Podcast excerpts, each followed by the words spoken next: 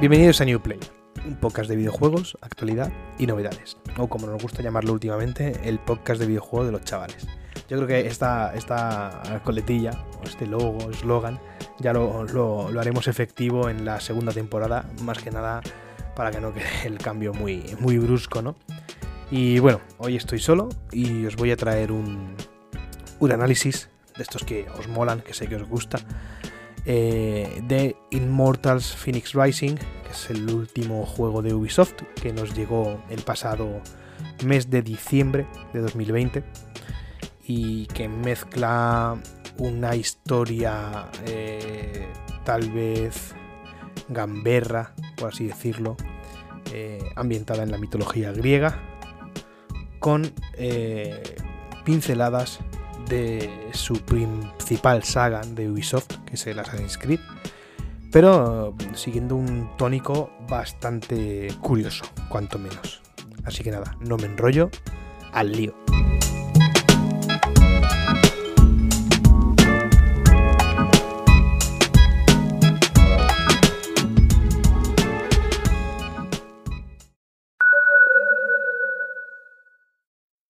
Bien, vamos a empezar eh, primero eh, introduciendo lo que viene siendo el, el, juego y haciendo un análisis breve, sin spoiler, para todos aquellos que no queráis comeros algún spoiler, eh, digamos, gordo. Y podáis, pues eso, mm, sobre todo escuchar este podcast, al menos la primera parte, que será la más corta, con, con más libertad y os avisaré cuando venga el, el tema spoiler y, quien quiera pues se lo puede dejar de escuchar sin ningún problema, pero eh, siempre con la condición de que volváis a escucharlo, ¿no? Cuando, cuando terminéis el, el, el. Vamos allá. Una epopeya es un extenso homenaje a las virtudes más representativas de un héroe. Es uno de los géneros eh, más ancestrales dentro de la literatura épica escrito en, su mayoría en, verso. La Ilíada o la Odisea ¿no? de, Homero han sido siempre las epopeyas más relevantes de, de, la historia. Y tanto Aquiles como Ulises ¿no? son mundialmente conocidos por sus titánicas hazañas. Pero también otras epopeyas tuvieron un papel eh, fundamental en el desarrollo del género, como la Eneida romana o el Sanamé persa. Ubisoft ha querido referenciar, o más bien eh, reverenciar, al género de la epopeya con este Immortals Phoenix Rising, que no narra sino el ascenso de Fénix, un héroe griego eh, cuyo cometido es liberar a los dioses de las poderosas garras de Tifón. Nos encontramos queridos ante la epopeya llevada al videojuego. Si bien podemos tener eh, una clara idea de cómo una aventura épica de este calibre debe explicar eh, sucesos ¿no? Así de una forma tal vez legendaria. Eh, es cierto que nos encontramos con expresiones y tonos más bien burlescos, siempre en el buen sentido de la palabra, porque a lo largo de la partida nos encontramos con un narrador principal, que no es otro que Prometeo, el titán amigo de los dioses griegos a quien Zeus castigó por dar a los humanos el, fuego de los dioses. Pero también eh, otros personajes influyen en la narración de esta leyenda, interviniendo en diálogos con dosis de ironía que dotan de un ambiente cómico y, sátiro a, toda la entrega, de principio a fin. El tutorial es bastante instructivo, a la par que explosivo. En una hora tenemos todos los controles dominados, también por ser tal vez los más habituales en los videojuegos que, que últimamente estamos jugando, ¿no? El ataque normal y el ataque fuerte, pues con los gatillos, con los gatillos, perdón, derechos, ¿no? Eh, son comandos que ya tenemos pues, muy bien interiorizados de, muchos juegos, al igual que el uso del arco con el gatillo izquierdo, ¿no? Eh, este tutorial, esta horita, eh, básicamente se resume en, en, escalar, en matar, en usar alguna habilidad, ¿no? Y eh, recoger setas, básicamente, hasta que aparece el, el, título del juego. Bueno, también tenemos al, algún pequeño puzzle que ya va dejando ver eh, en qué se va a basar la mayoría de, de, esta aventura. Una vez que somos libres, entre comillas, eh, podemos seguir explorando el mundo de, de Immortals, ¿no? Como decía, el, objetivo es el de liberar a diferentes dioses griegos de la prisión a la que Tifón, el más temible de los titanes, los ha sometido. Eh, este consiguió escapar de la prisión en la que se pudría, reduciendo a motas de polvo la esencia de los dioses y petrificando a toda la humanidad, o al menos eso es lo que se nos cuenta al principio. Ojo, que el juego está lleno de giritos, muy interesantes y muy poco previsibles, la verdad. Aunque bueno, si ya estáis escuchando esto, eh, los giros os la pelan un poquito, ¿no? bueno, esta epopeya, vamos a llamarlo así, tiene lugar en la isla Aurea, una isla creada por Dédalo como homenaje a, los dioses. Y allí naufraga nuestro héroe Fénix, por cierto que puede ser masculino o femenino según nosotros eh, gustemos, y también podemos cambiar su aspecto físico.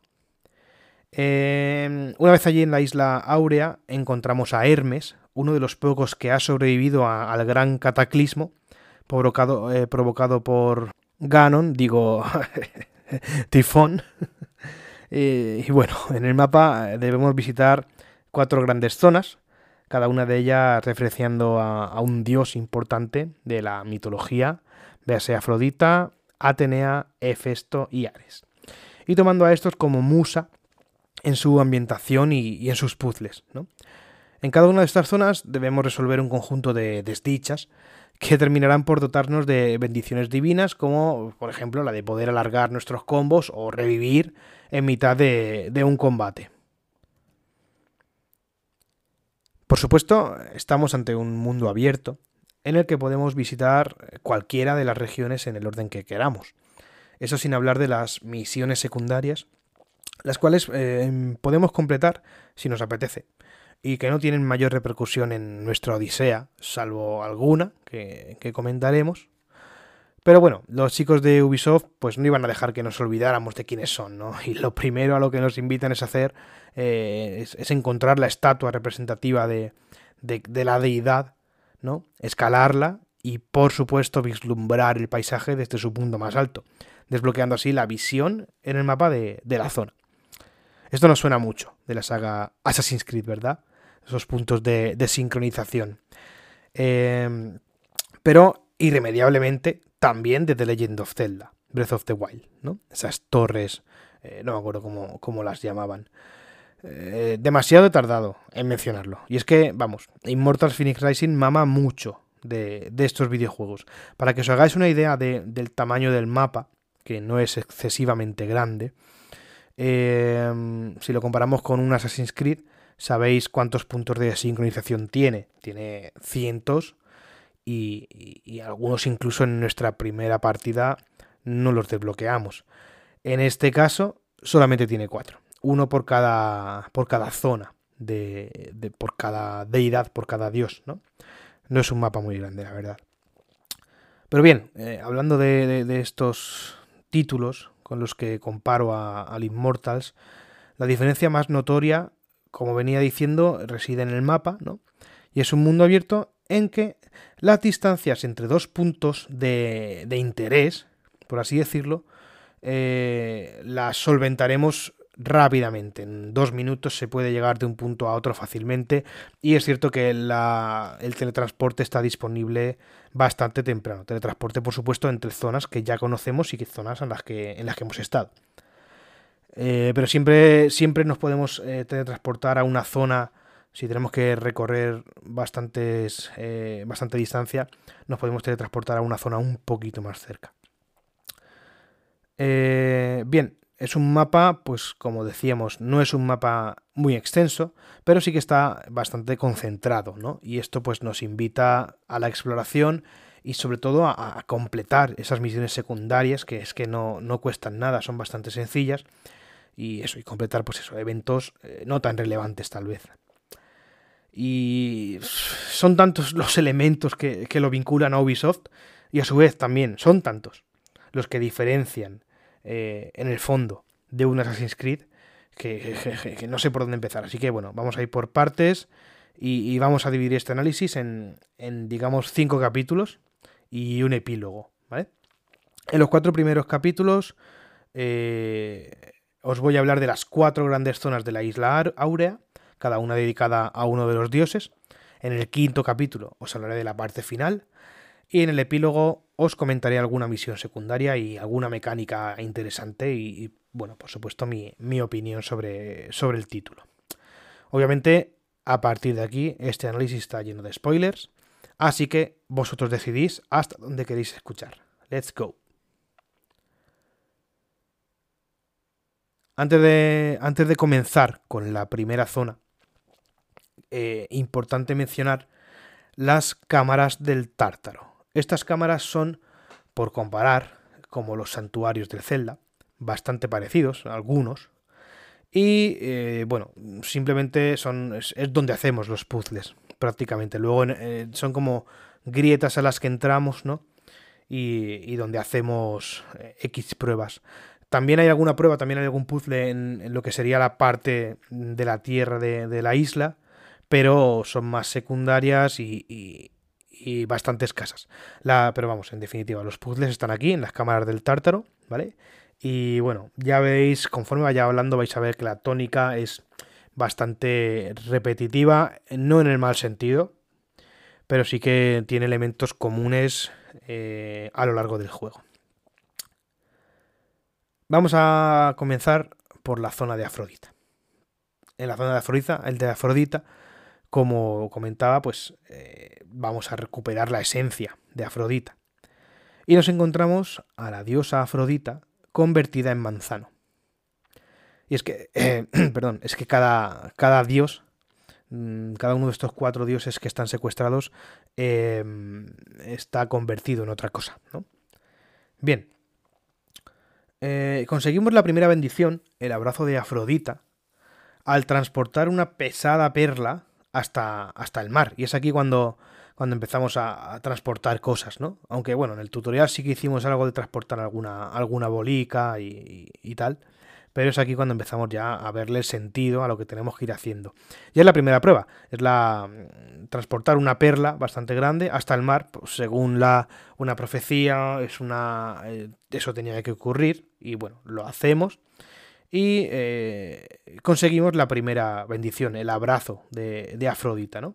Gracias a esta bendición, los bloques de salud se restaurarán automáticamente cuando se gasten en combate. La barra de salud eh, está dividida en varios bloques, podemos ir desbloqueando cada vez más conforme vayamos avanzando, pero creo que empezamos con tres. Y, por ejemplo, si nos meten algún, algo de daño en un combate, y nos quitan un trozo del primer bloque, si no nos lo quitan entero, lo recuperamos.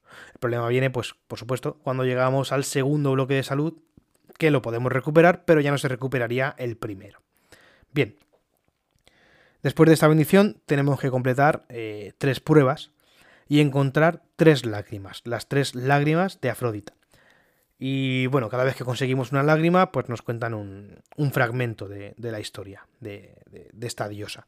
Las lágrimas eh, básicamente se encuentran repartidas por su zona, ¿no? Eh, en el mapa te lo marca, más o menos tienes que, acudir a ese sitio y completar una serie de mini pruebas o eh, buscarlas en, su escondite, ¿no?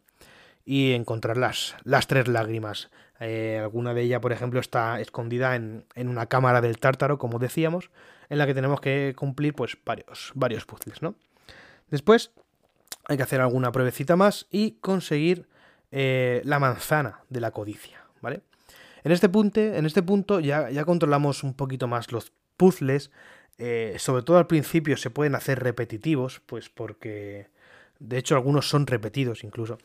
Pues eh, porque el juego tiene una cosa que, que, no está mal, y es que va añadiendo, conforme avanzamos, va añadiendo contenido nuevo a, a los puzzles, ¿no? Entonces, por eso al principio es repetitivo porque el contenido que hay en los puzzles es bastante poquito.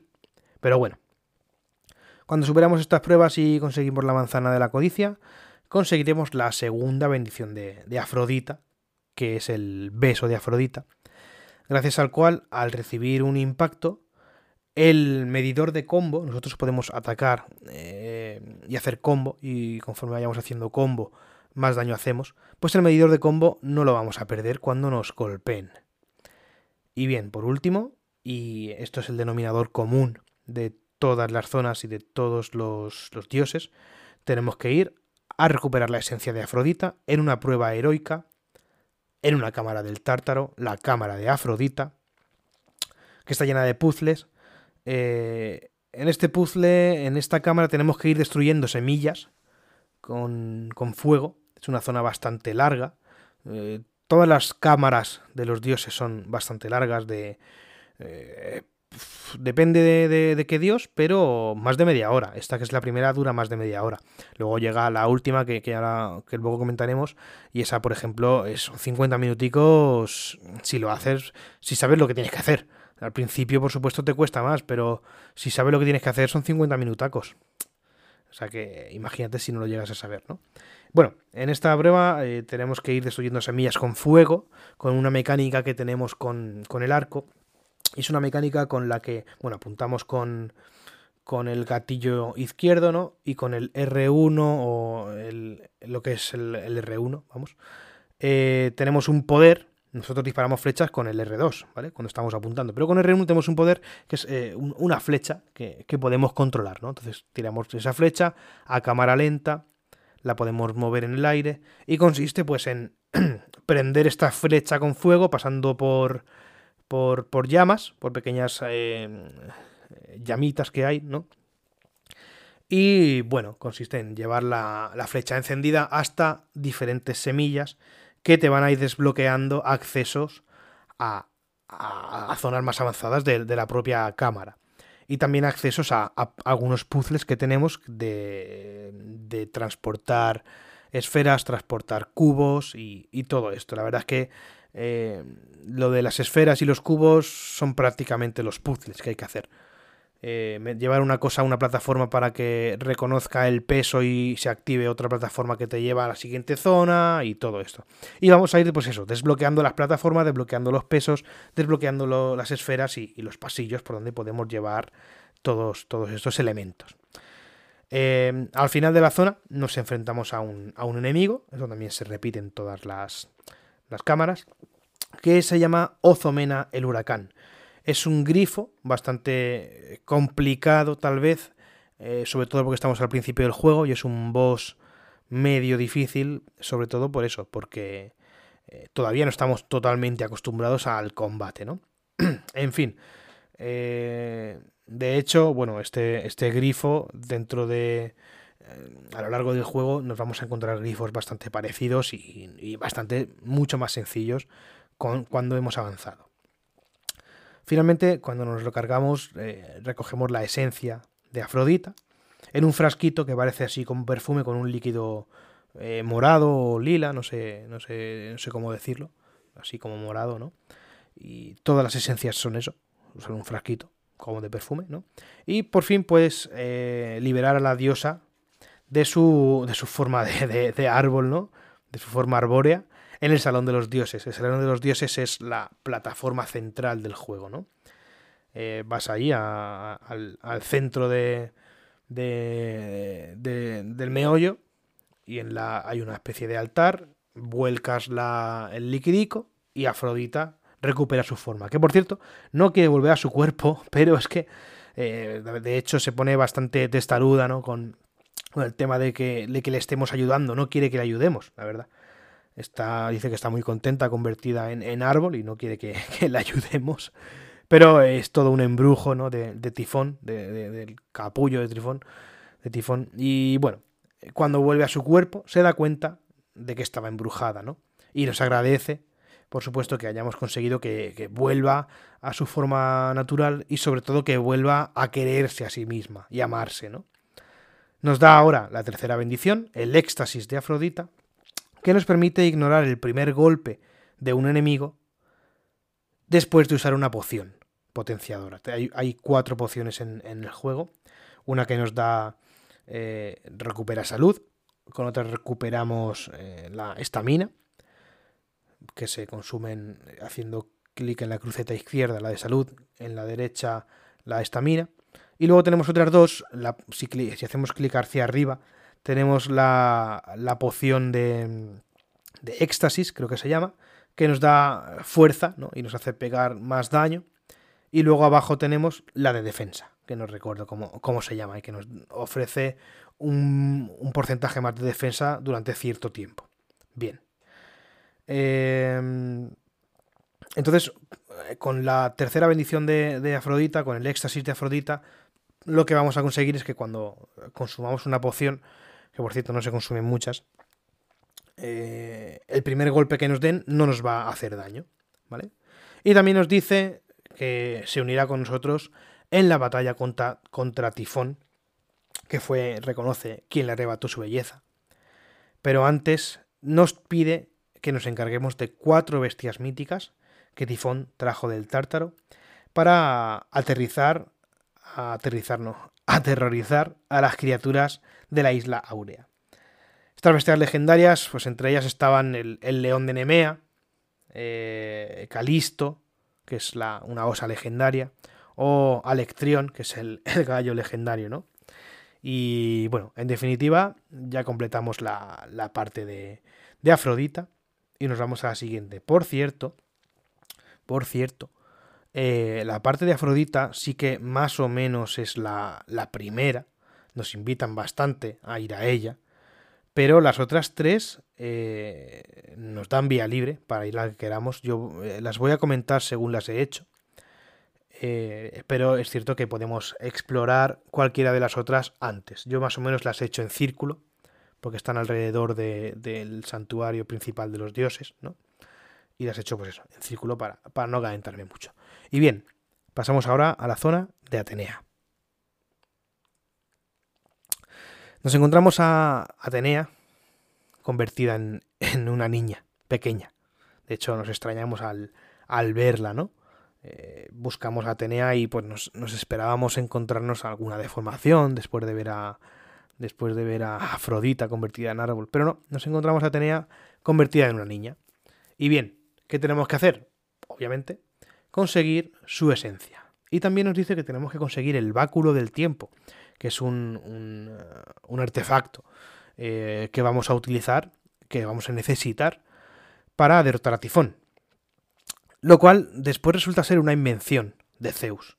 Y el báculo del tiempo no existe. Solo quería, digamos, ponernos a prueba, ¿no? Bien.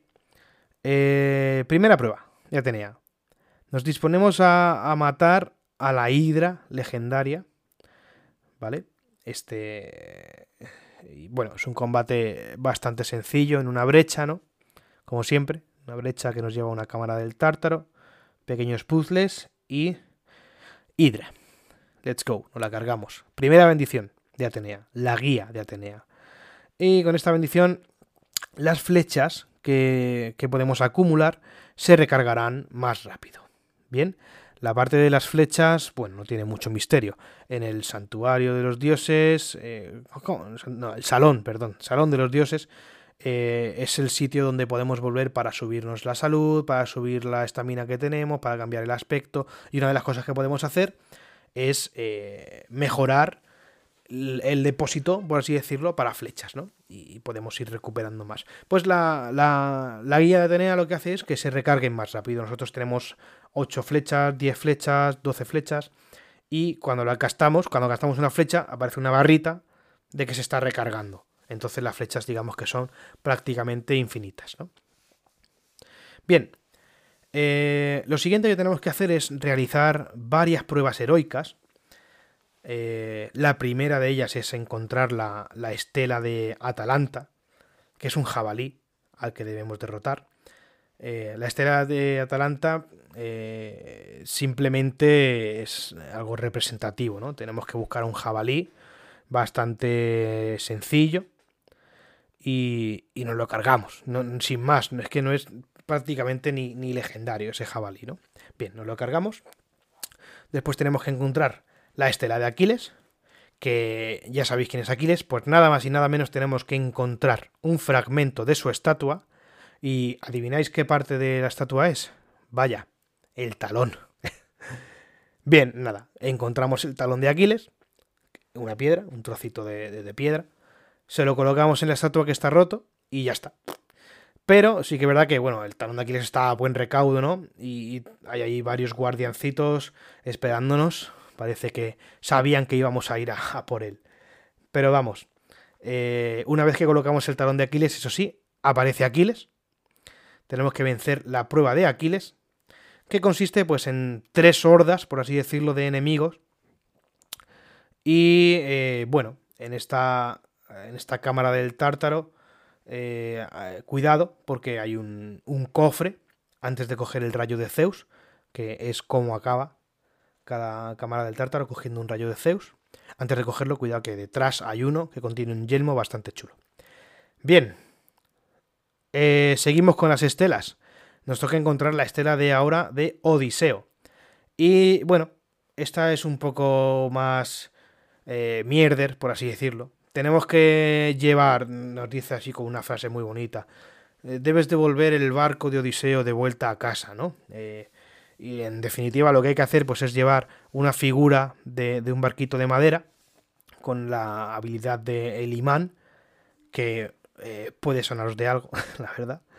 Eh, pues nada, a, su estatua correspondiente. Hay varias estatuas de Odiseo con un barquito debajo de madera. Tenemos que coger el barquito ese y transportarlo a la estatua que le falta, el barco. Ya está, sin más. Es que no hay, no hay mucho más. Después tenemos que encontrar la, la estela de, Heracles. Y bien, lo que tenemos que hacer eh, simplemente es eh, recordar eh, los trabajos heroicos mediante varias pruebas o varios puzzles, ¿no? De Heracles. Y al final de, esos, no sé si son las 10 pruebas de Heracles, hacemos varios puzzles y conseguimos su estela. Y luego tenemos que derrotar al, al, mastín de Hades, ¿no? al perrito faldero de Hades, a Cerbero, en otra cámara del Tártaro. De nuevo aquí, cuidado, que después hay un, un cofre, un cofrecito, y bien, ya por fin, este es el último de, de, los, de los cuatro héroes y podemos seguir con la misión de, de Atenea tras obtener su segunda bendición, el arco de Atenea, que simplemente nos permite hacer más daño con el disparo cargado del arco que es con el, con el gatillo derecho. Mientras apuntamos y lo mantenemos, la flecha que lancemos va a hacer más, más pupita, ¿no? Bien, ahora, última misión de, Atenea antes de, antes de recuperar su esencia. Eh, vamos a ir al templo de Atenea y lo que tenemos que hacer es limpiar, por así decirlo, o eliminar la vileza de su templo, ¿no? Y colocar una figura que conseguimos antes con la forma de un búho. Y bueno, mm, fácilmente eliminamos la, esta vileza, esta, este, esta materia oscura, por así decirlo, simplemente con, con, la espada le pegamos y se va, no tiene más. Sí que es verdad que hay varios enemigos, por supuesto, en, de camino al templo, que está bastante altico, em, nos vamos encontrando alguna horda, nos las cargamos sin, sin mayor dificultad y colocamos el búho y conseguimos la última bendición de Atenea, el golpe de Atenea, que nos permite alcanzar los enemigos con, con tres rayos, ¿no? como que aparecen ahí tres rayos. Esta, sinceramente, no la utilicé a lo largo del juego. Sinceramente, se me olvidó de que la tenía. Y, nada, es que tiene, tiene demasiadas cosas el juego, tiene demasiadas cosas y, muchas no las vamos a, a utilizar, ¿no? Pero bueno. Eh, ahora sí, vamos a recuperar la esencia de Atenea, que se encuentra en el palacio de Atenea, en una brecha, con puzzles ahora más complejos que de normal, eh, en el que tenemos que transportar grandes bloques con el imán em, para mover distintas estatuas, distintas eh, figuras de, héroes. Y bueno, este también es larguito, también es bastante largo, ¿no? De más de media horita estás, seguro. Lo que tienes que conseguir es eh, mover cuatro estatuas, pero no es tan sencillo como parece.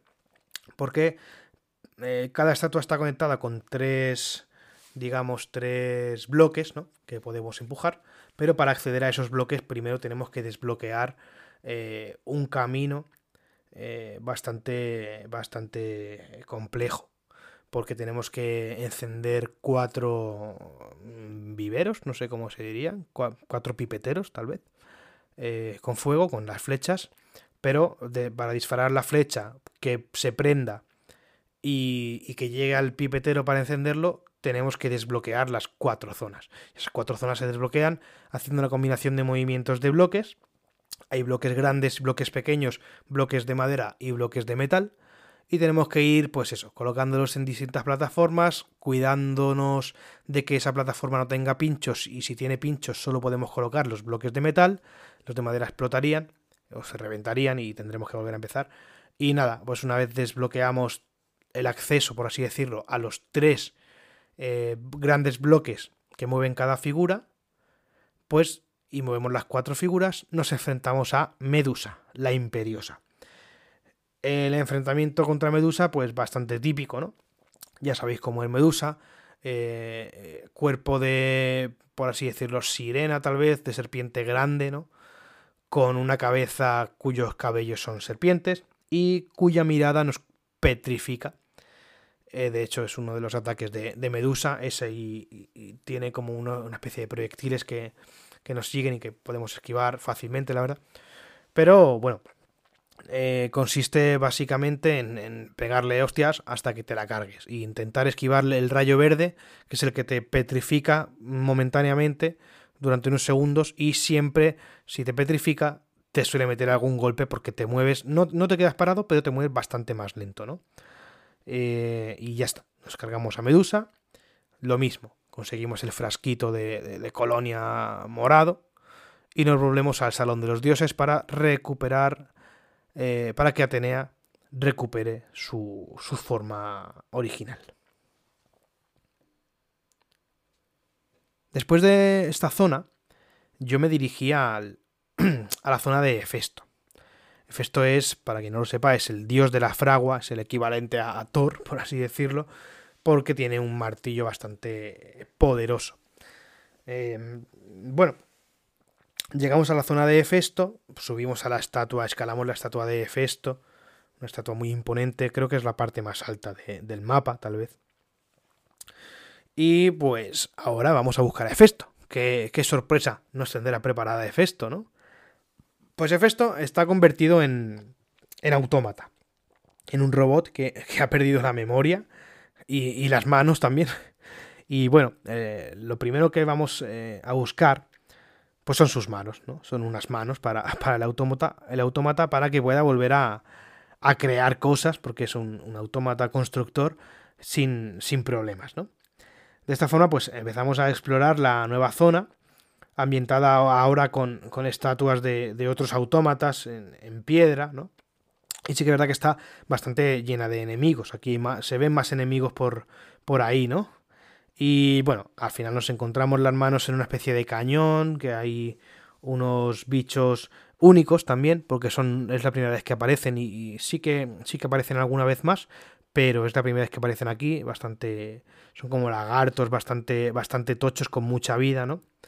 Y en definitiva, al final, pues obviamente encontramos las dos manos y después de devolverle las manos nos manda una cantidad ingente de tareas por hacer, un huevo de tareas. Eh, y sí que es verdad que cuando le damos las manos y nos dice, pues ahora tienes que hacer todo esto, estamos un poco hasta las narices, ¿no? Pero bueno, le damos caña y, en definitiva las tareas que tenemos que hacer son la de encender eh, cuatro hornos para que la, la fragua de Festo vuelva a funcionar, pero cuatro hornos que no están juntos, están separados, ya son cuatro tareas. No me toques, no me toques las narices que, no es una tarea, son cuatro tareas. Bien, pero es que la cosa no queda aquí. Eh, tenemos que reactivar los conductos de aire de, de, la tarea, que por supuesto son dos, no es uno, y están bastante separados entre sí. Y por último tenemos que desbloquear las dos ruedas hidráulicas de la forja. También dos ruedas hidráulicas. O sea, en total ocho tareas. Capullo. Bien, empezamos por los hornos. En estos hornos lo que tenemos que hacer es eh, lanzar con, nuestro poder del imán, lanzar carbón eh, dentro de una, especie de recipiente que tienen esos hornos, que son unas torres más o menos altas.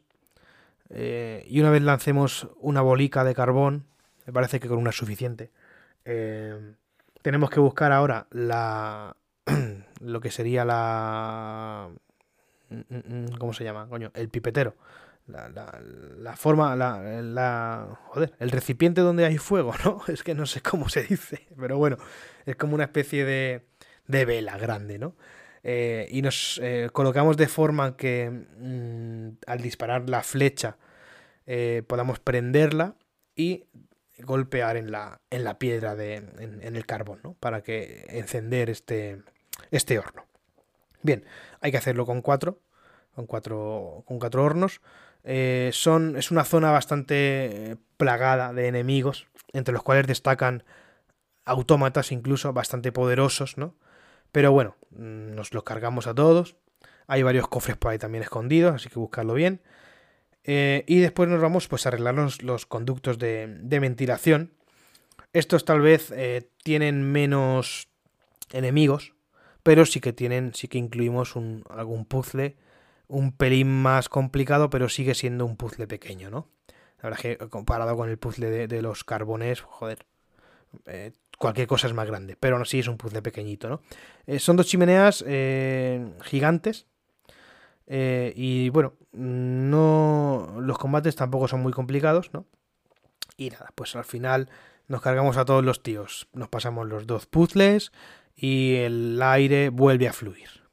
Por último, vamos a desbloquear las ruedas hidráulicas de, la, de esta fragua de Festo.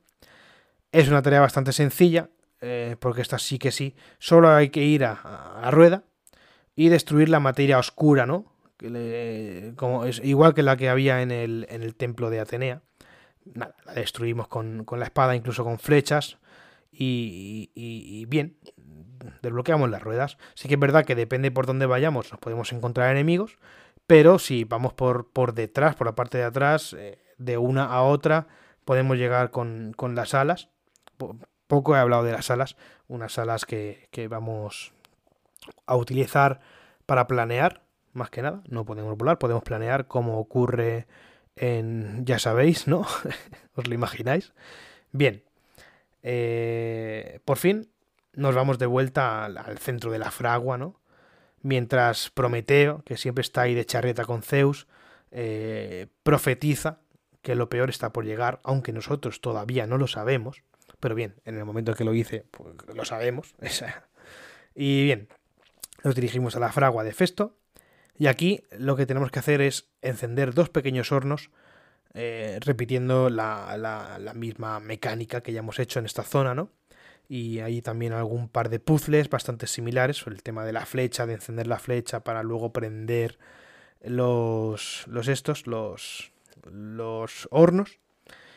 Y Ahora entra en escena el lugarteniente autómata chirriante, un autómata gigante muy poderoso, controlado por Tifón, y para mí uno de los mejores combates del juego, ¿no?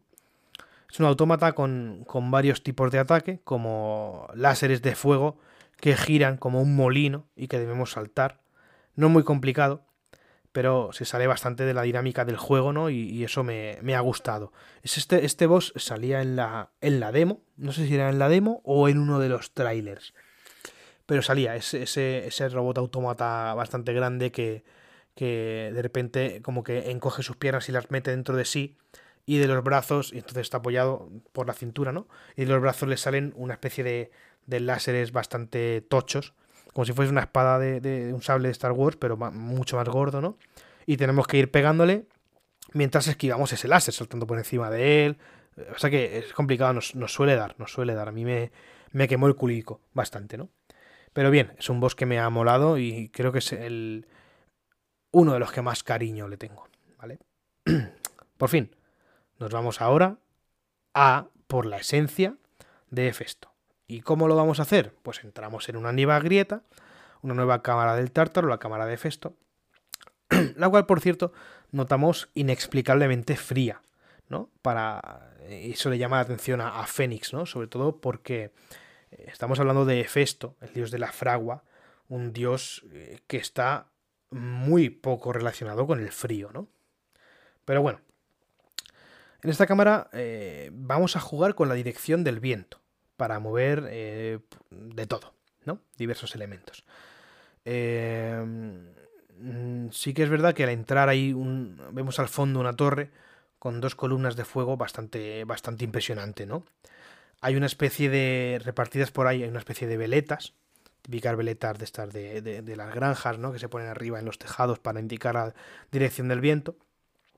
Y bien, el puzzle de, de esta mm, cámara, la cámara de Festo, pues básicamente debemos golpear con flechas estas veletas para que el viento nos transporte con las alas abiertas, ¿no? a plataformas lejanas. Pero, como decía, también usaremos el viento para transportar esferas pesadas que no podríamos mover tal vez eh, con el imán, o sí, pero no llevarlas a una distancia tan larga porque sí que es verdad que hay, aquí hay abismos y precipicios, ¿no? Y bueno, también otros objetos y en definitiva pues superar una serie de puzzles como viene siendo corriente en el juego con esta dinámica de las, de las veletas y del viento, ¿no? Cabe mencionar que se repiten acciones eh, significativas de la zona de Festo, como la de encender chimeneas gigantes con, carbones, ¿no? Y a lo largo de la cámara, pues vamos, eh, por cierto, no lo he dicho, Festo nos da una especie de cajita, ¿no? Que nos dice que no sabe bien lo que es, que es una cosa que ha hecho él, que no sabe bien lo que es, que resulta que es la, la, la caja de Pandora. Y bueno, la llevamos con nosotros durante la, la cámara y vamos recogiendo la, la, la, malicia o la vileza, esta materia oscura, ¿no?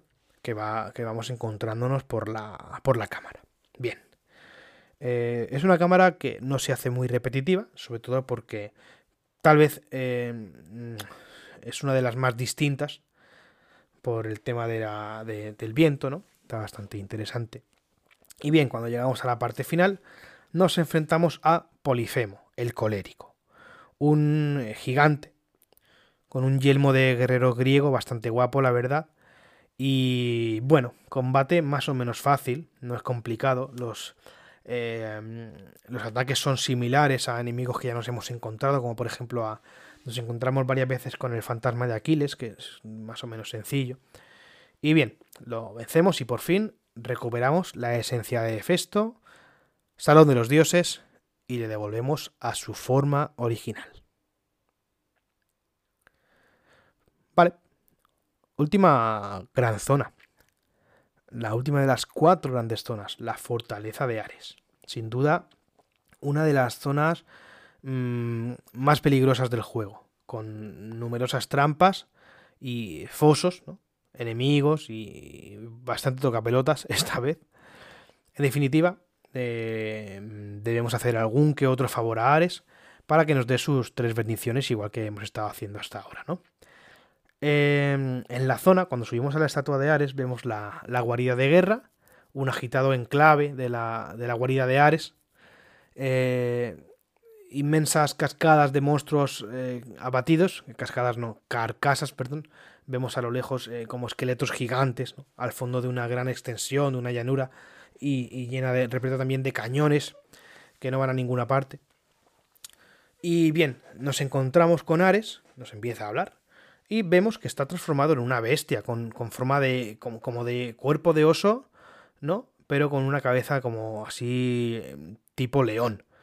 Le decimos, bueno, eh, bastante asustados porque es una bestia bastante imponente que lo necesitamos para vencer a Tifón y, por supuesto pues se lo toma como un insulto, ¿no? Ese es el dios de la guerra y, y, nos dice que no va a ceder su espada al primero que venga, ¿no? Se pone bastante cabrito y bueno, empieza a amenazarnos, empieza a decirnos de todo, nosotros nos, digamos que nos damos la vuelta para irnos, eh, intentamos convencerle y al final nos damos cuenta de que Ares no es esa bestia que tenemos enfrente, ¿no? Sino un simple gallo, un pollo que está detrás del oso en una, en una jaulita metido.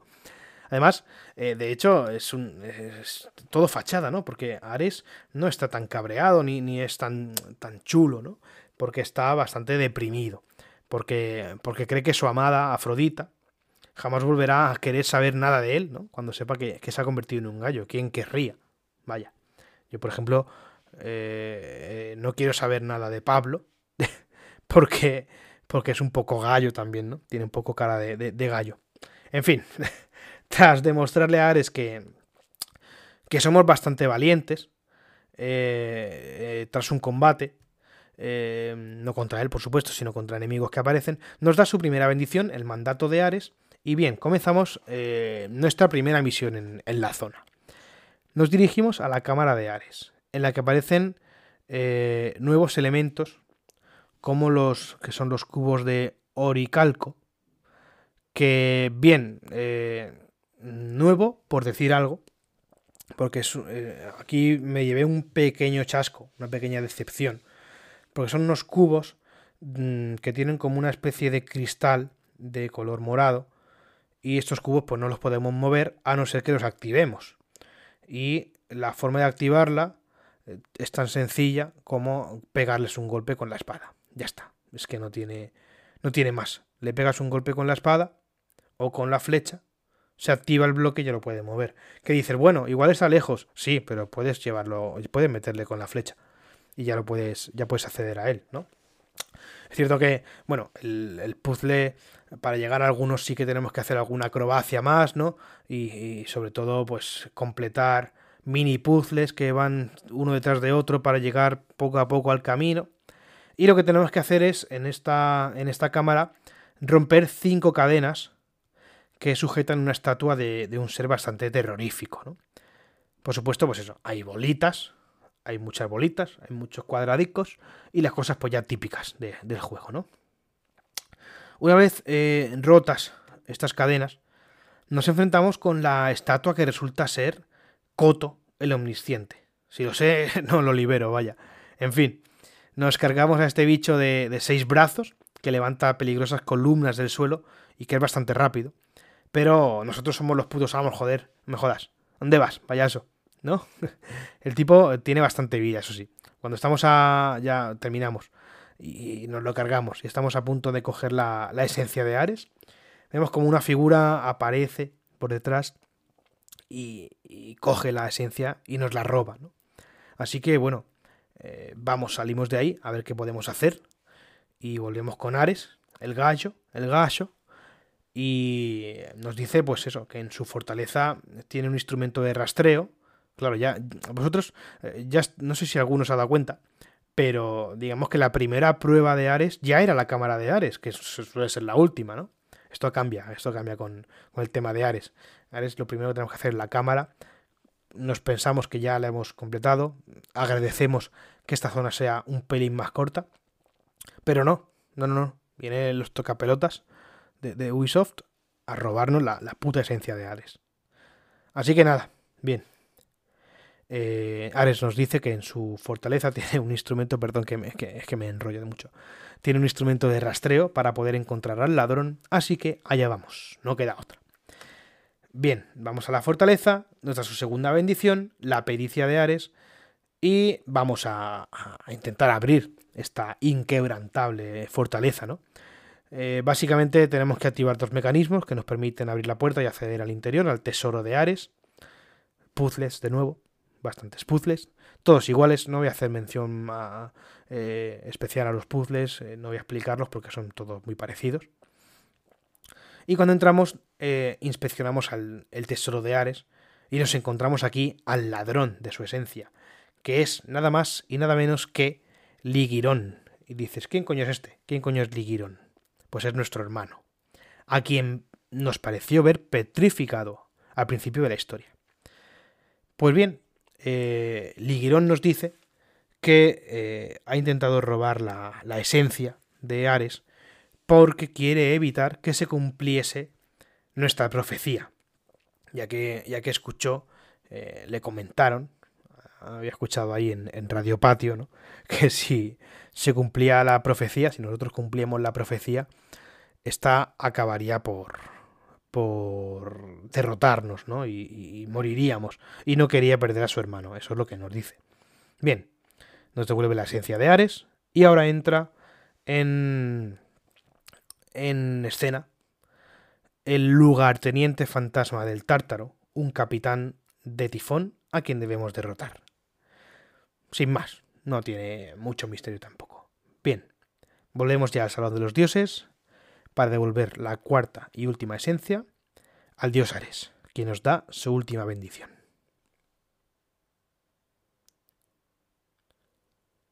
Llegados a este punto, eh, vamos a guardarnos la, parte en la que nos dirigimos por fin a luchar contra Trifón. Eh, bastante, bastante texto, ¿no? Eh, lo que ocurre cuando conseguimos la última esencia y hasta que llegamos al combate contra Tifón. bueno, es un vídeo, sin más, nos explican varias cositas. Dejamos que lo descubráis vosotros, ya que ahí se esconden varios secretillos ¿no? de la trama muy interesantes y no queremos tampoco spoilearos todo el juego. Eso quiere decir que podéis seguir escuchando. Em, sobre todo, ya estáis aquí, ya sabéis lo que pasa, pero este trocito de la historia me lo voy a guardar, ¿no? Y lo, y lo comentamos después, para que podáis escuchar lo que viene siendo la última parte, sobre todo de gameplay, ¿no? Vale. Eh, ya nos encontramos que en el final que Tifón pues empieza a ningunear ¿no? a todos los dioses. Eh, todos se llevan alguna, vamos, a, ninguno, ninguno se, se, va a casa de rositas. Bien, empieza a hablar de, de las flaquezas de, de, cada uno y de, y de sí que habla de, todo lo que nosotros hemos conseguido y de lo que hemos hecho, que en este momento nos ponemos a, a pensar, ¿no? Y coño, hemos hecho cosas bastante tochas. Eh, obviamente, eh, algunas más que otras, ¿no? Pero por ejemplo, lo de la fragua de Festo, ojo, una tarea bastante tocha, ¿no? Eh, o, bueno, no mucho más, la verdad. no mucho más, porque lo de llevar la perla de, Afrodita, vamos, coser y cantar, ¿no? Y, el tema de Atenea, más o menos sencillo también. Está chulo porque tenemos que cagarnos ahí a, las bestias y tal, pero bueno, bien, bien. Nos hace recordar un poquito, ¿no? Lo, lo que hemos hecho. Y nos dice que nosotros somos los más indicados, y es por esto por lo que luchamos contra él, eh, para ocupar el trono que él nos ofrece. Pero claro, ese trono es un trono del lado, eh, por así decirlo, pecador, ¿no? El lado oscuro. No quería decirlo, venga, el lado oscuro, vale. y obviamente nosotros no vamos a querer, y a eso le añadimos que si queremos hacerlo, tendríamos que destruir a todos los dioses. Eh, bien, llega el momento de materializar esta, esta profecía, ¿no? La profecía en la que nos enfrentamos a Tifón, el envilecedor. Y por supuesto, según la profecía, la tenemos que cumplir y lo vamos a matar, ¿no? La zona eh, de combate es una zona algo oscura, como si fuese una, especie de cueva, ¿no? En la que la gravedad está un poco alterada, eh, pero en el sentido de que no nos cuesta movernos, ¿no? Está alterada porque hay rocas, por ejemplo, volando a nuestro alrededor, rocas que, no nos afecta nada a nuestra jugabilidad porque no nos van a golpear ni nada, simplemente, perdón, simplemente están como flotando las rocas. Y bien, básicamente lo que tenemos que hacer es eh, luchar contra él en un combate bastante similar a los que ya hemos hecho. Mm, tiene algún movimiento bastante complicado de esquivar y su set de movimientos es algo más amplio, ¿no? Pega, bueno, pega patadas al suelo que levantan una roca afilada. Así que si estamos cerca nos, pincha el culo. De hecho, este ataque eh, se repite, ¿no? Tiene este ataque por, dos. Y tiene uno más agresivo, ¿no? Y con más rango de este, de este golpetazo en, el suelo. También tiene luego un ataque giratorio, bastante difícil de esquivar, y es que con su brazo eh, izquierdo eh, puede, digamos que puede modificar lo que viene siendo la forma de su brazo, ¿no? La puede estirar, por ejemplo, y con ese brazo izquierdo, pues lo estira un poco, lo hace así tipo martillo y pega un ataque giratorio en el que pega una vuelta y media. Es un barrido bastante, bastante complicado de esquivar porque depende de la parte en la que estemos de su cuerpo. Eh, tendremos que saltar una o dos veces y saltar dos veces es más complicado. Tiene otro barrido con los dos brazos ahora. Este con menos rango, pero eh, lo complicado es que tiene dos brazos, son los dos brazos lo que tenemos que saltar. Es una cantidad más grande de salto lo que tenemos que hacer, ¿no? Y también se le suma que, que, este barrido lo realiza al lado contrario del ataque, del anterior ataque giratorio, ¿no? Eh, hay que tener cuidado eh, porque la verdad es que pega bastante, hace bastante daño, así que cuidado. Bien. Mm, no resulta tampoco muy complicado derrotarlo, pero todo tiene una explicación. Ahora, ahora la veremos. El caso. Eh, Prometeo y Zeus están ahí de charreta, celebran nuestra victoria. Y Tifón nos dice que, bueno, que lamenta que no hayamos podido crear un futuro juntos, ¿no? Pero que no nos guarda rencor. Le hemos derrotado, eh, le hemos demostrado que somos un ser intachable y que merecemos saber lo que, lo que él ha sabido desde el principio. Entonces, ya con su último aliento, Tifón nos descubre toda la verdad. Y a partir de aquí se viene el spoiler más gordo, que es el final del juego. Así que, eh, si lo tenéis pensado para. Si lo tenéis pendiente, si tenéis pensado jugarlo, es el momento, muy a mi pesar, de dejar de escuchar el podcast. ¿vale? Bien, la verdad, eh, no verdad, de Tifón, eh, es que nos dice que Hermes, ese personaje que nos acompaña desde el principio, ¿no? que nos sigue los pasos muy de cerca, es nada menos que nuestro verdadero padre, el padre del protagonista. Ojo, cuidado con lo que dice. Que por cierto, no sabemos nada del padre del protagonista en toda la historia. Bueno, se nos dice que es huérfano y tal, ¿no? Es, digamos, un poco eh, anónimo. No me salía. Bien. Eh, por tanto, aquí eh, nos cuadran bastantes cosas. Y a Zeus también. Es cuando se da cuenta de que es, de que somos un, un semidios, ¿vale? Eh, entonces eh, Zeus se cabrea bastante, ya que resulta que todo lo que ha ocurrido, eh, pues no, no, es mentira. Todo esto que, estoy contando es todo mentira. Y es todo cosa de Prometeo. Prometeo es este con, con quien Zeus está todo el juego hablando, todo el juego dialogando, ¿no? Y ahora es cuando nos enteramos de la historia principal de, del juego, ¿no? Todo el tiempo, digamos que la epopeya que está contándonos eh, Prometeo es toda una invención y viene el giro gordo, ¿no? Y es que resulta que, bueno, la eh, no fue no fue Tifón quien convirtió a los hombres en piedra, eh, y, sino que fue Zeus, ¿no? Y no parecía que, quisiera devolverlos a su estado natural. Ya sabemos, eh, las leyendas dicen que Zeus eh, no, no, aguantaba a, los humanos, ¿no? no aguantaba al hombre. Y, bueno, eh, es Prometeo quien se inventa el tema esta de, de, toda la profecía. ¿no? Resulta que, bueno, el naufragio que, que sufrimos al principio de la historia y por el que llegamos a Isla Áurea es cosa de Prometeo, y de su hermano Atlas, ¿no? Eh, y al, igual que fueron también responsables de, liberar a Tifón, ¿no? La epopeya que, acabamos de vivir resulta cierta, eso sí, en gran medida, pero no en su final. Porque, bueno, Prometeo conoce que al final lo que quería eh, conseguir era tener a Zeus frente a él y, tener la atención de Zeus. y, bueno, es cuando Zeus empieza a recordar todas las cosas que hemos hecho y que ningún mortal podría hacer, como por ejemplo arrojar el martillo de Hefesto a la forja, ¿no? Un martillo que, nadie, ningún hombre puede blandir, solo un dios o un semidios en nuestro caso. Eh, también, por ejemplo, el tema de coger los rayos de Zeus, que es lo que cogemos cada vez que completamos una cámara, ¿no? Es algo que solo Zeus puede hacer. Entonces, claro. Pero entonces, si podemos coger el rayo de Zeus, ¿qué está pasando? Eso, es demasiado, ¿no? Y entonces Zeus recuerda la profecía de, un oráculo que nos encontramos por ahí. Aquella que hablaba sobre el hijo de Zeus y el hijo de Titis. Y se da cuenta de que Fénix no es el hijo de Hermes. No, no, no, no.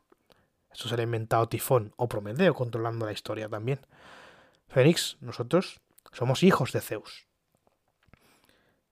Es justo en este momento cuando aparecemos nosotros a los pies de Zeus, por cierto, eh, de tamaño colosal. Mm, prácticamente cuando sale Zeus en escena y nosotros estamos al lado es que ni se ve el personaje, bastante tocho Zeus, y al igual que, que Prometeo.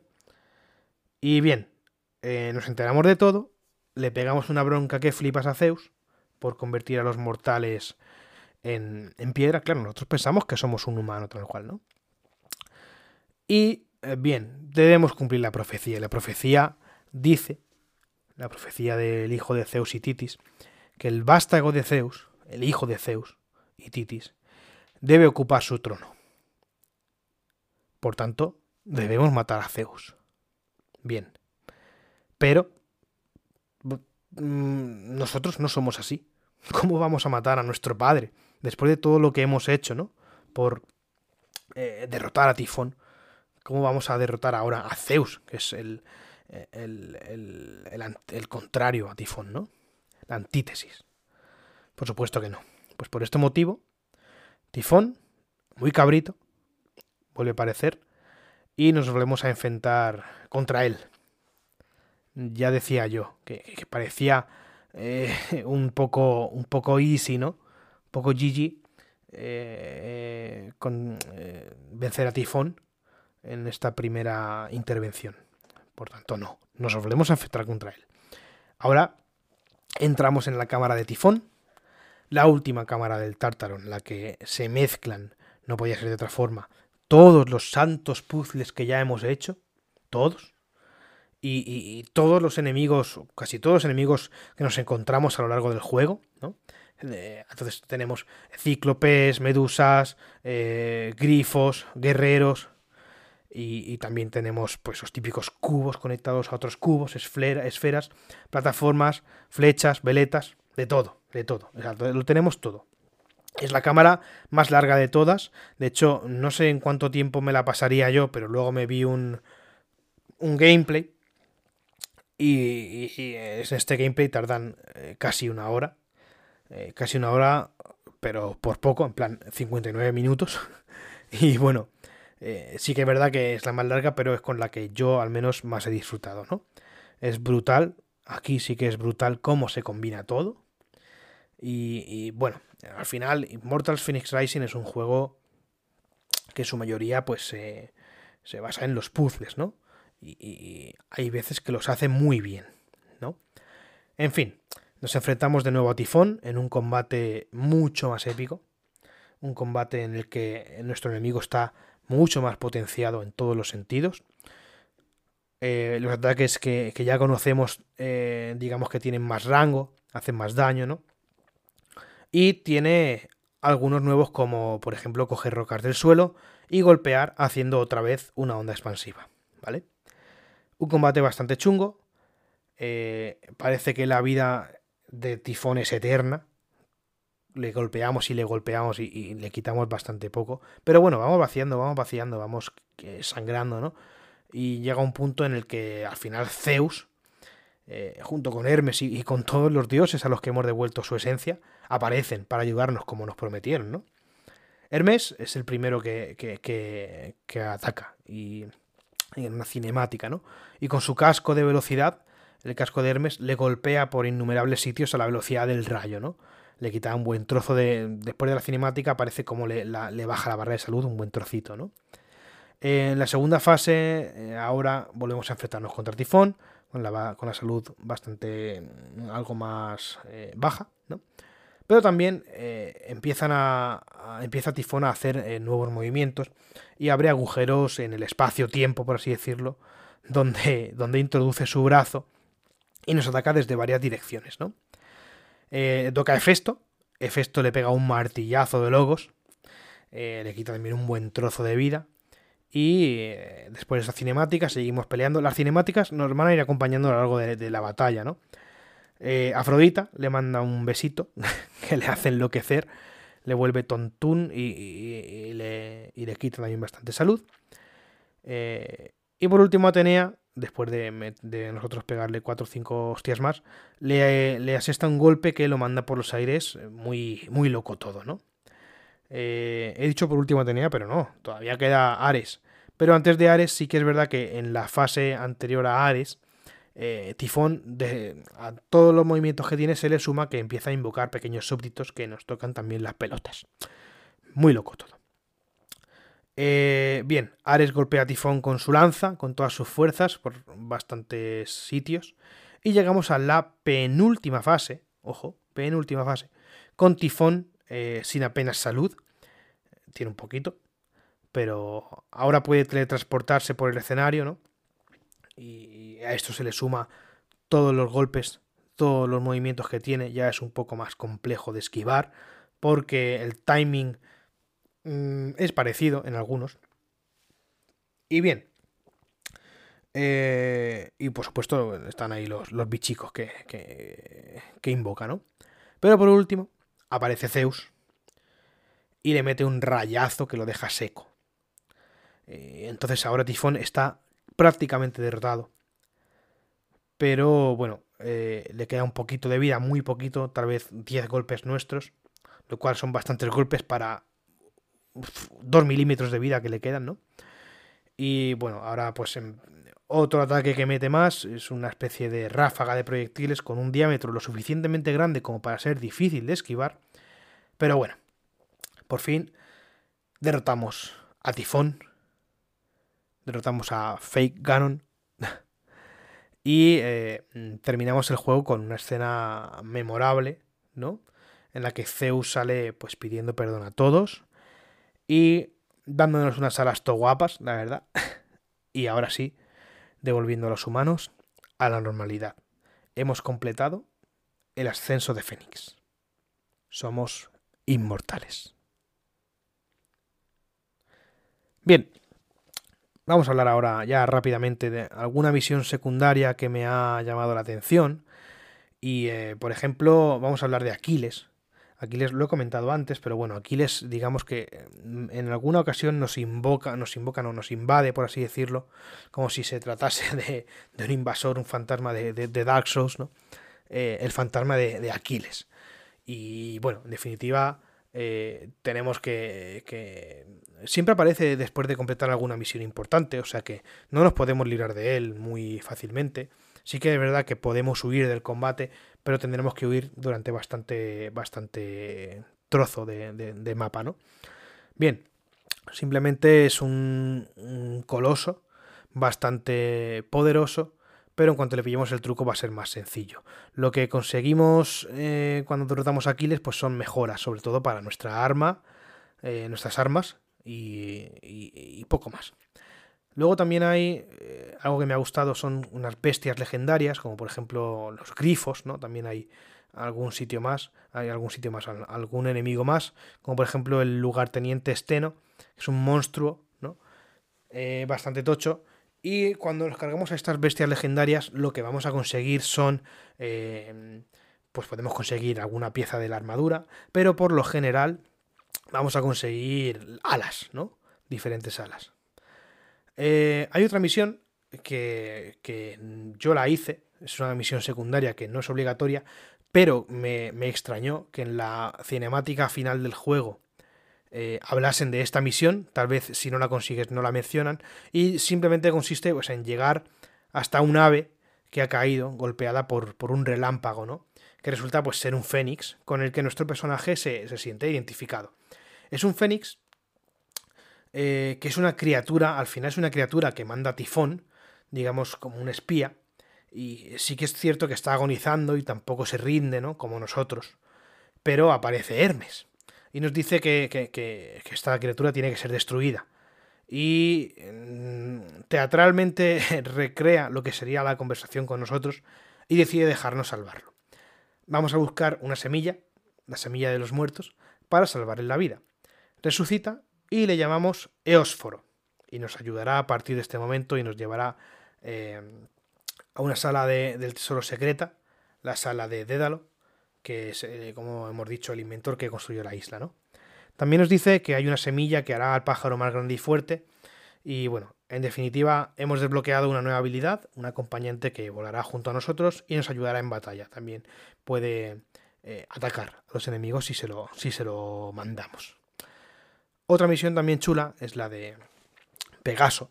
Eh, este juego tiene la posibilidad de, montar distintos, distintas monturas, vaya, em, como caballos, eh, alces, ¿no? Y uno de los caballos que podemos domar, para domar un, un caballo, tenemos que acercarnos por detrás sigilosamente y apretar el botón de, de, no sé qué botón es, el triángulo, el cuadrado, no me acuerdo. Bien, eh, en, en, en, Switch es la X, no sé cuál es, es, el de arriba, no sé, no sé, verdad, no me acuerdo. Eh, lo tomamos y si digamos que se añade al inventario, por así decirlo, en cualquier momento, si apretamos, eh, si mantenemos el botón de la X, directamente aparece nuestra montura debajo de nosotros y, estamos ya al trote. Y podemos elegir, podemos cambiar la montura en cualquier momento. Pues una de estas monturas es Pegaso, ¿no? El caballo al lado que no está en un punto determinado, sino que aleatoriamente aparecerá eh, para que intentemos domarlo, lo cual no he conseguido porque el cabrón es muy escurridizo. En, eh, en las 15 horas que he tardado en pasarme el juego, eh, me apareció tres veces. Una de ellas fue la primera vez, no sabía qué coño estaba pasando. Yo veía un caballo así medio brillante, tal a lo lejos me acerqué, vi que era Pegaso, vi que tenía alas mm, y no conseguí domarlo. Y las otras dos veces que me apareció, una fue eh, en una zona complicada en la que me estaban atacando y cuando intenté buscarlo después del combate no estaba. y la última ya fue, en, estaba yo volando para llegar, creo que fue en, la parte de, la, fragua, cuando tenía que ir de una rueda a la... No, de una rueda no, de una chimenea a la otra. Lo vi como allá en el fondo un brillo azul y, y pasé, pasé de ir, porque es que ya estaba cansadito. Y bueno, eh, hasta aquí el análisis, la verdad. Mm, no tengo mucho más que decir. Podemos eh, comentar también el tema de las misiones eh, de las arpas. Tenemos ahí unas arpas bastante grandes que debemos tocar ¿Y cómo se tocan las arpas? Tienen cuatro cuerdas. Tenemos que buscar el arpa pequeñita correspondiente que nos dirá la melodía que tenemos que tocar en la grande. Y simplemente cuando toquemos la melodía en la grande, recibiremos monedas de caronte, que nos servirán para mejorar nuestras habilidades. Y poco más, vamos a comentar un poco las habilidades que tenemos. Y estas son el típico imán del Zelda Breath of the Wild, es prácticamente idéntico, eh, tenemos también la habilidad de, invocar un martillo gigante bastante destructivo. Eh, que mete unas hostias tremendas y que se carga con una onda expansiva que podemos aumentar, de hecho, a varios enemigos de un golpe. O de dos. Eh, tenemos una habilidad que nos permite pegar, realizar un ataque vertical en el que invocamos como 30 o 40 lanzas del suelo y nos mandan hacia arriba, igual que a nuestros enemigos. Eh, una embestida, en la que, pues la típica embestida de, del Assassin's Creed, eh, en la que vamos con nuestra espada cargada hacia adelante y investimos ¡pum! y golpetazo. Y, bueno, poco más, poco más hay ya que, comentar. Así que nada, opinión, opiniones de, de este Immortals Phoenix Rising. Eh, más o menos, yo tenía muchas esperanzas, ya lo comenté cuando hice un análisis de, los tres eh, vídeos que teníamos, que eran dos teasers, dos trailers y un gameplay, ¿no? Yo ya comenté que tenía bastantes ganas de, este Immortals y, la verdad es que, bueno, más o menos ha cumplido sus expectativas, las expectativas que creó en mí, yo creo que las ha cumplido, ¿no? Eh, tal vez me hubiese gustado en algún momento que no fuese tan repetitivo. Pues sí que me ha parecido repetitivo en, alguna ocasión. Eh, sobre todo con el tema de los puzzles. Y, y por ejemplo, yo eh, me hubiese gustado jugar durante más tiempo seguido, pero es que llega un momento en que te das cuenta que si juegas una hora y media, dos horas, te das cuenta de que de que te cansas, ¿no? Te cansas porque es, es prácticamente todo el tiempo lo mismo. Así que nada, eh, esto, por supuesto, le va a bajar un poco la, nota y la, la, valoración, lo que es el tema de la repetición, pero sí que es verdad que como es un juego corto, tampoco es excesivo, ¿no? Lo que se repite. Mm, puntos que me han gustado, por ejemplo, el tema de, de la historia. Me parece bastante interesante. Es una epopeya inventada para el juego, no es una epopeya real. Eh, y bueno, mm, me mola el hecho de que eh, Prometeo vaya cambiando la trama de vez en cuando, ¿no? Lo del báculo del tiempo resulta que es mentira. Luego nos dicen que nuestro padre es Hermes, también es mentira. Eh, está todo un poco transgiversado por Prometeo, que vaya, eh, tiene fama de eso, ¿no? De hecho. y eh, bueno, al final pues es un mentiroso que, que regaló el fuego de los dioses a los hombres, por eso está castigado a que un águila le todas las mañanas le vaya a comer las entrañas eh, y se recupera la salud y luego vuelve a, al día siguiente el águila a comerle, a picotearle en el estómago, ¿no? Más o menos, más o menos es así. Eh, y bien, me ha gustado. La historia está muy chula, la verdad. Me ha gustado ir descubriendo poco a poco eh, las tramas individuales de cada, de cada dios, de cada deidad.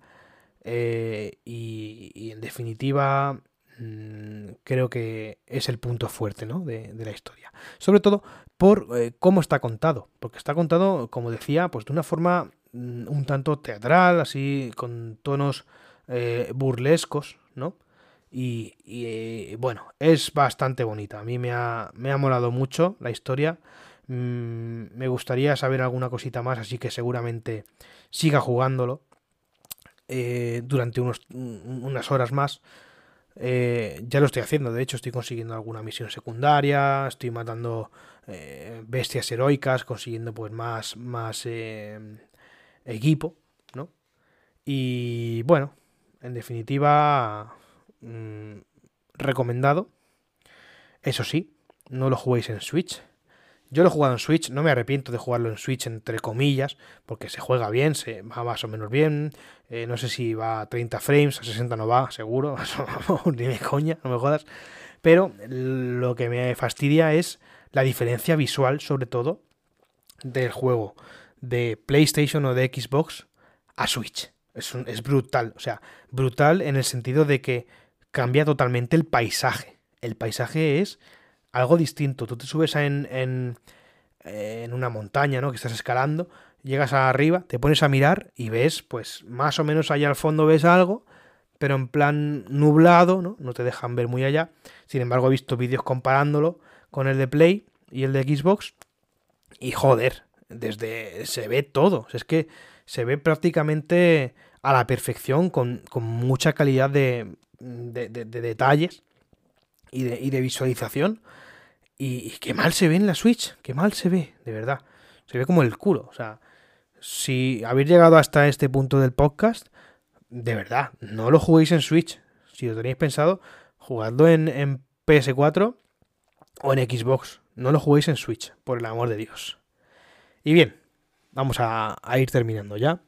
Gracias por, por, haber llegado hasta aquí, por habernos, por haberme escuchado en este caso. Y, bien, me gustaría saber si, si habéis probado el juego, si, qué cosas os han gustado, qué cosas no. Eh, y me podéis comentar cualquier cosita que queráis, pues ya bien por Twitter, en arroba eh, barra baja new player o en nuestro canal de Discord, que tenéis, como siempre, el enlace en, la descripción. Eh, me, gustaría, me gustaría hablar con alguien sobre, sobre el juego, porque sí que es cierto que no conozco a nadie más que lo haya jugado, al menos en mi círculo de amigos. Y en el Discord también lo pregunté y, parece que no, que no lo ha jugado nadie. Así que nada, si lo habéis probado, habéis escuchado este podcast y os animáis, eh, me mandáis un mensajico, me mencionáis nos mencionáis en, Twitter o os unís al canal de Discord y por allí hablamos un poco largo y tendido sobre este Immortals Phoenix Rising.